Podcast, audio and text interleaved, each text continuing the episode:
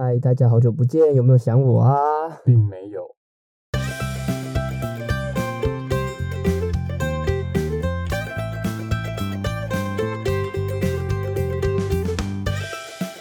各位各位听众朋友们，大家好。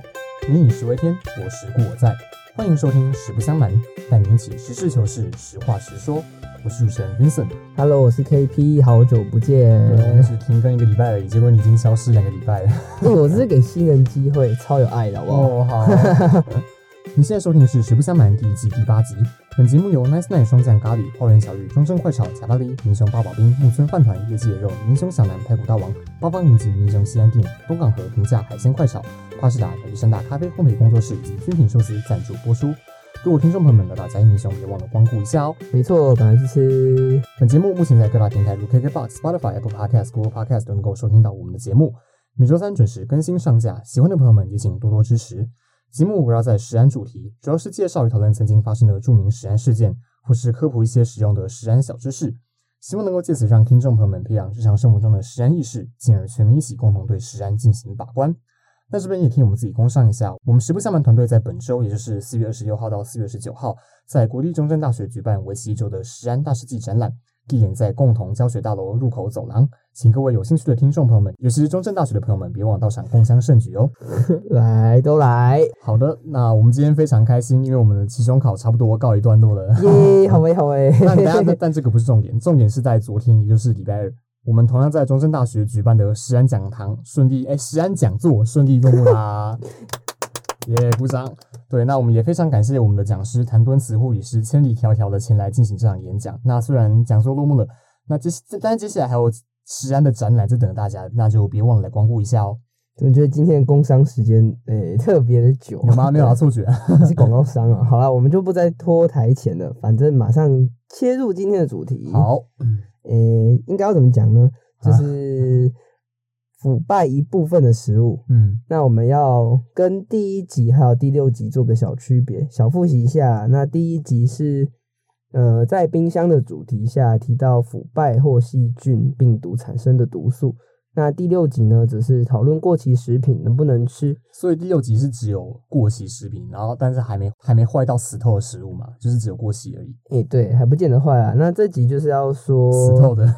诶、来来破解迷思啦。那食食物某些坏掉的部分去掉啊，剩下的部分到底能不能吃？这样。对，那就是所谓的 to eat or not to eat，that is the question。对，那嗯我们马上先来讲几个常见的例子。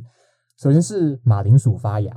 哦，土豆哎、人家什么土豆？你是强国人哦。我不是啊，，是米老鼠诶、哎、我们不也不可以有政治立场。Miska Moska，操你哎、大家不行，等一下等一下我们我们合家观赏哎。然后回来就是马铃薯发芽了，把芽眼挖出来之后，到底还能不能吃呢？没错，一定是不行的啦。好，太多了。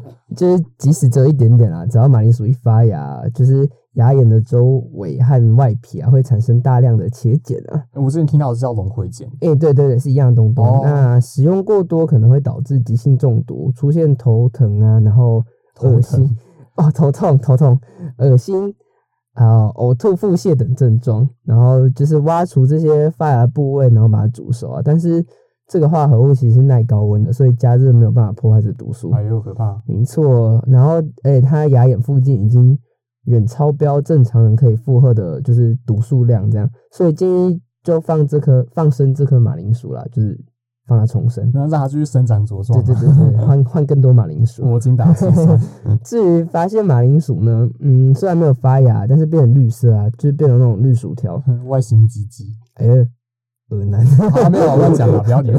哦，这是因为马铃薯呢，就是经过日照会产生叶绿素，然后它就变绿，然后绿皮附近也会有毒素啊，所以那一区就必须削掉。哎，所以只有单纯绿皮的话，削掉就好了。诶、对对对，要削削干净这样啊。如果有发芽就真的不行啦，嗯就是那给大家一个有没有判断，就是判断那个有没有吃到龙葵碱的方式，那就是只要吃到苦苦了，那绝对就是啊，就是拜托马上吐掉。啊，就这样哦。哎、对啊，就这么简单。这这什么神农尝尝百草的方法？简单暴力、经济实惠啊，一定是大拇指啊！没有大拇指的话，哪里有大拇指等一？下，你这你这是脑袋里面装满各种台湾民音的资料 啊！对，我们粉砖的梗图都是 KP 做，大家可以有空去看一下，对，被我搞到快停更了，快要被崩掉，还敢讲，然后算是都还蛮有趣的。对吧、一定是太少赞啊，赞多一点，民音多一点。对对，再跟我上一下。哎、不对，等一下我们自己都在讲这种没营养了。好，再再次回来。那我们这边跟大家额外做一下补充哦。虽然说马铃薯发芽很毒没有错，但并不是所有东西发芽了就都不能吃。有些常见的像是姜、红萝卜、花生还有洋葱之类的，还有注意哦，地瓜跟芋头发芽也没关系，芽眼挖掉就没事了。不过这些东西发芽之后，甜度跟营养价值都会受到影响。嗯，卖相也会比较差。嗯，对对对。那还有比较特别，就是大蒜发芽之后，虽然那颗大蒜本身也会变干变扁，但是 but 它发出来的那个蒜苗反而含有抗氧化的酵素，能够增强免疫力，所以它的营养价值反而提高了。还有另外一个东西是黄豆，黄豆发芽那个 黄豆发芽之后，那个维生素还有纤维值都会提升。那不知道各位有没有听过催芽黄豆打成的豆浆，就是发芽的黄豆。跟一般传统豆浆比起来，更容易吸收，肠胃敏感的人也比较不容易胀气。但是，but 哦又来，发霉的话还是要丢掉，就是发霉跟发芽还是差很多的。哦，要睁大眼睛看清楚。对再来也是另外一个蛮常见的例子，哦，我举个例子，是不是？对，对，我举个例子，对，就是有时候那种水煮花生，有一些壳上面会有黑黑的斑点，那没有意外的话，常常就是常听到黄曲毒素，那一样就是上面有黄曲毒素的花生，剥壳之后可以照吃吗？虽然我记得我爸都不管，就照吃，你这人不行啊！我就知道，希望我爸会听到自己。就黄曲毒素啊，不仅是有毒的物质啦，然后它也是被证实是诱发肝癌的主要毒素之一。那也有极高的热安定性，那、什么是热安定性？就就是耐高温啦，对。OK，了解。对，那、这个毒素就是慢性能导致细胞受损啊，然后还有畸胎，还有突变、致癌。然后如果是急性的话，会呕吐啊、腹痛啊、肺水肿、痉挛、呃胰脏充血，或者是肝啊、肾啊、心衰竭等等。那真的是蛮恐怖的。对对对，不只是花生啊，五谷杂粮，然后坚果类、豆类、南北干货、新香料、腌制类的食品，还有地瓜粉、面粉啊，也是呃，咖啡豆有曾经遭受过这个波及，所以如果没有真空包装或开封后没有放入冰箱，都难逃黄曲毒素生长的污染啦。嗯，那同时呢，呃，受污染的玉米啊、五谷杂粮作为饲料喂食鸡、鸭、鱼、牛、猪，还有就是它的内脏呢，因为是在肝脏，然后还有它的牛乳跟蛋，也会有较高的黄曲毒素存在。嗯，所以要养成好的保存习惯，少吃内脏类啊、腌制类，然后还有干货式的食物及长时间就是那种没程序调味的酱油。哦，然后还有一点会牵扯到，等到讲，就是虽然 嗯，就是不要因为可惜啊，然后就把没发霉的部分吃掉，然后就是把那个发霉的消掉，然后就以为这样哦，吃下来就可以吃。嗯虽然外观是正常，但是菌丝已经就是在食物里面生长了，多少会有一点影响。没有错，就是健康永远大于一切，真的不要为了省一点小钱，或是不想浪费食物，反而赔上健康。就是老爸听见没有？哦，孝子，对，没错。好的，那再来第三个例子，跟第一个例子有点像，这是我自己亲身的例子，就是苹果有一小部分撞坏掉了，但是就是其他地方没坏，我就是把坏掉部分切掉，剩下下来吃。客家，有其他人跟我一样吧？对吧，各位听众朋友们，嗯，蛮正常的啦。如果又只有一个小角丢掉，这种就是有点浪费，对？吧？对啊，通常水果没有黄曲毒素啊，不过水果部分还是要忧心，就是假如是发霉的话，基本上不建议削去霉菌的部分，然后把剩下的，吃就掉。发霉就真的不行，对吧？你如果不确定肉眼，它说不定看不见里面的菌丝已经长到哪里了，然后水果上的霉菌又很多样化，就是没有把握。嗯，合理。对，那腐烂也是，就是常有微生物的生长，所以建议也不要。就是不过如果是撞到啊，然后没有外伤，是可以削掉再吃的。那如果是冻伤嘞，像香蕉放冰箱那样，动势还是没有问题啦。嗯，对，只是有点丑。有有一点其实是蛮值得注意的，就是很多那种炸水果的水果汁的那种饮料店嘛，就是多使用卖相不好或者是过熟的水果，这倒也还好啦。但是有时候是用那种消去发霉部分的水果，那就有些疑虑，有些恶心啊，而且不健康。毕竟我们也不知道是烂成怎样，就少喝为妙。对，然后再科普一个小知识啊，就是苹果。是不是有时候那种苹果看起来是正常的，但是一切开会看到果核有那种白白像霉菌的丝状物？哦，对，在籽的那边吗。嗯嗯，其实是受到了那种一种真菌所感染引起的疾病，一般称为霉心病。霉心病。嗯，如果长期存放的话，有时候感染部分会扩及到果肉，然后导致果肉腐烂。其实这主要是果园中自然存在的许多不同种真菌感染所致。然后在苹果开花的时候啊。真菌会透过那种花萼中的开口进入发育中的果实，所以是所以就是哦，或者会是从那种真菌，就是吃真菌的那种螨虫，然后把那个真菌的孢子，然后运输到果核里面，对对，然后这些那个受到感染的，就是真菌感染的孢子，就是在那个花萼，然后就进入果核里面，然后苹果就会遭受到感染，嗯嗯，然后最常发生在开花时期那种潮湿的天气，然后有些。有些流行的品种苹果啊，会从花萼延伸到果核，有比较大的开口，所以比较容易感染，就是这种花开很大这样，像富士啊、五爪，然后还有金冠苹果等等。金冠苹果没看过诶，这长什么样子？我知道富士跟五爪，但金冠苹果啊，黄黄是黄黄的青黄黄的青苹果啊，就是比较泛黄一点。覆膜金苹果嘛，那吃会不会回血？真的不用，那就是这样就不算是果肉发霉嘛，就是。霉心病这样看看起来没有果发，但是一样就是人可能会进入果肉里面，而且长期存放的话，就是它刚就刚刚那样嘛，会扩及到果肉中，然后导致果肉腐烂。所以如果切开发现有白色丝状我，还是就是建议不要使用比较保险啦。所以总之呢，就是水果发霉就拜拜。等下 我插播一下，你高中是二类还是三类？嗯，三类啊。哦，难怪我想到这已经是生物课的范围，我我我一直以为你高中是二类的。哎，不是，你之前。我我们有一整集都在讲鱼诶。哦对啊，好好，那你很厉害啊。啊，没有，查资料很厉害，就鱼类没有南投乡民的事。没有乡民南投，你要以你自己的故乡为傲。哦，家乐福万岁！哎，谢谢。南投一面哦，南投一面可以送台南一面下去啊。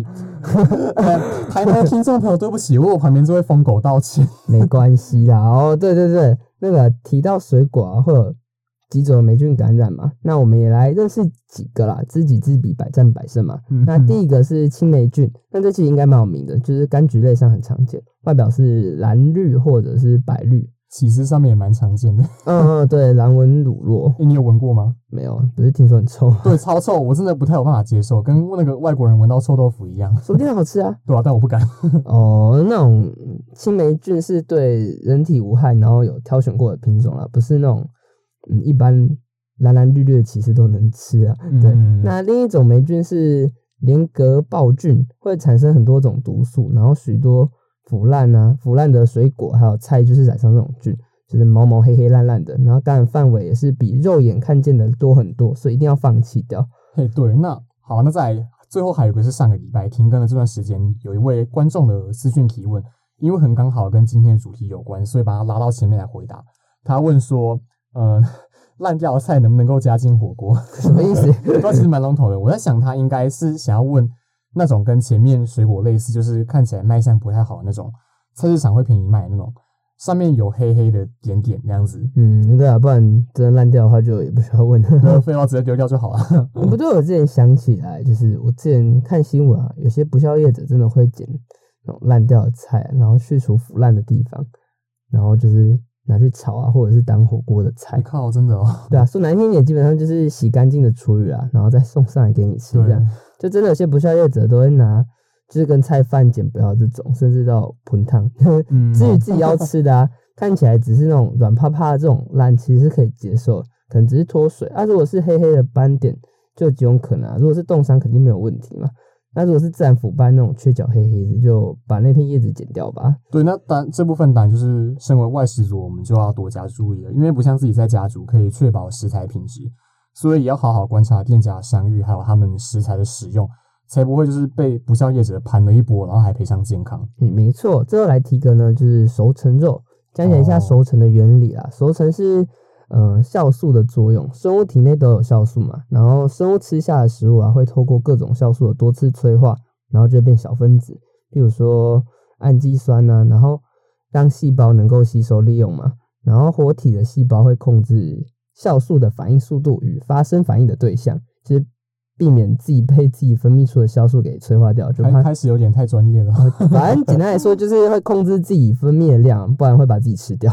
对哦，那当生物体死亡之后呢，细胞就失去生命力了嘛。那嗯酵素的反应速率跟反应对象就不太不再受到那种细胞控制所以酵素开始就会开始乱来啊，然后就不停的催化分解尸体尸体的肉的那些物质，譬如说把大分子的蛋白质啊，然后分解成小分子的氨基酸，然后甘糖转成葡萄糖，然后运输能量的 ATP 就是三磷腺呃三磷酸腺苷，然后被分解成具有鲜味的呃单磷酸基核苷，对，对然后好像在国中生物有呃。对对对，就是一些 国中国中生物，然后嗯脂肪的脂呃类脂肪，对，然后也会被分解成脂肪酸产生肉味，然后还有一些核果风味。哦，对，那结缔组织呢，跟肌肉纤维啊，也是各种自身蛋白会被分解成小分子啊。总之呢，总之 还有吗？还有吗？还有吗？还有吗？最后一集，快挂，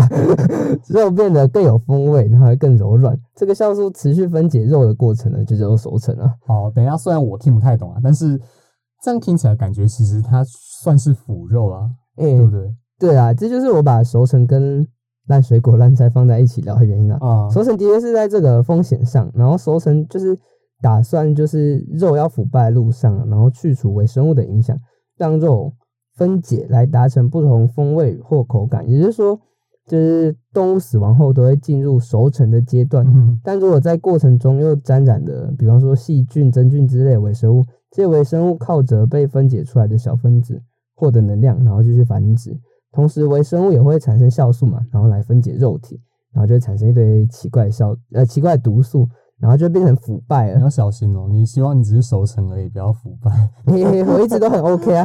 总之，苹果好的熟成肉是可以食用的，而且蛮美味的。对，哦，所以简单讲就是让它在就是无菌的空间去烂，哎对啦，尽量抑制。对，对，但是纸就是让肉质软化，但是不会产生毒素嘛。嗯，对对。哦，可以长姿势了。对，记得每个礼拜收听十不相满，让你每周解锁新知识。哎等一下开车没有啊，新新知识。好，对了。好，那以上就是我们今天的实不相瞒。如果喜欢的话，不妨订阅关注我们的节目，按在我们 Facebook 的粉丝专业，搜寻实不相瞒 Tweet or not tweet，或者追踪我们的 Instagram 账号 T O N T E 底线 for safety T O N T E 底线 for safety。你们每个支持都是我们进步的动力。没错，那我们今天除了前面回答听众的问题，还有另外两则听众朋友的小问题。首先第一个问题是，想认识你们节目的成员，可以介绍一下吗？成员哦，嗯对啊，化工 KP 最帅嘛，记得我就好啦。不要瞎开好吗？好，就是就是我们都是一群大学生啊，然后我是传播系的，KP 是化工系的。那之前在格米事件那集登场过的代班主持人花花是历史系，然后上一集实安政策还有法规那集是 Uber E，他是法律系的，就是让大家可以发挥自己专长的领域啊。那当然也是要感谢 KP 一直翘班，才能让这些新人有机会。对吗？我没有超有爱？好，我只是给你一个台阶下，就是你就 就安静就好。好，那因为目前我们是奔着一季大概不知道可能十集或十二集吧，有可能最后开一集单纯娱乐不科普，然后陪大家拉比赛。那那时候再跟各位介绍更多我们的事情，这样子。哎呦，你说的哦。这样子我感觉好像很期待，没事啊直接就黄标不演这样。没事，好，那就是我们第二个问题：咖啡成瘾跟吸毒成瘾是一样的吗？会不会就是蛮难戒掉这样我记得他后面是不是还有打两个 QQ？那个私讯我看到。？Q 嗯会不会进回到 QQ？那其实我自己也是咖啡成瘾啊，但是我记得那个其实也不能说是成瘾，因为咖啡因不算是依存性物质。我记得，嗯，对啦，有没有跟没有那种吸毒是没有到吸毒那么夸张而且是算比较好戒得掉，基本上就是循序渐进，就是降低频率啊，然后还有摄取量，慢慢习惯。也可以先喝那种咖啡因含量比较低的茶，像乌龙或铁观音之类来适应。那消消保会跟食药署也有推行咖啡因含量红黄绿的那个标示，嗯作为对市售现煮咖啡的咖啡因含量辨别方式。怕上市的话，可以上去参考参考。没错，那也感谢这位跟我一样爱喝咖啡的听众朋友提问。那以上就是我们今天的留言与私讯。如果想对我们说的话，或是有什么想问我们的问题，都欢迎留言给我们，或是私讯我们的 Facebook 粉专或 IG 的账号，我们都将会在下一节节目中亲自回复哦。那今天最后再次宣传一下，我们实不相瞒团队在本周，也就是四月十六号到四月十九号，在国立中正大学举办为期一周的校园实然大师级展览。地点在共同教学大楼入口走廊，请各位有兴趣的听众朋友们，尤其是中正大学的朋友们，别忘到场共襄盛举。那今天节目就到这边告一段落，感谢各位的收听的节目，不要错过下一集的实不相瞒，让我们继续带您一起实事求是，实话实说。我是主持人 Vincent，我是 KP，我们下期再见，拜拜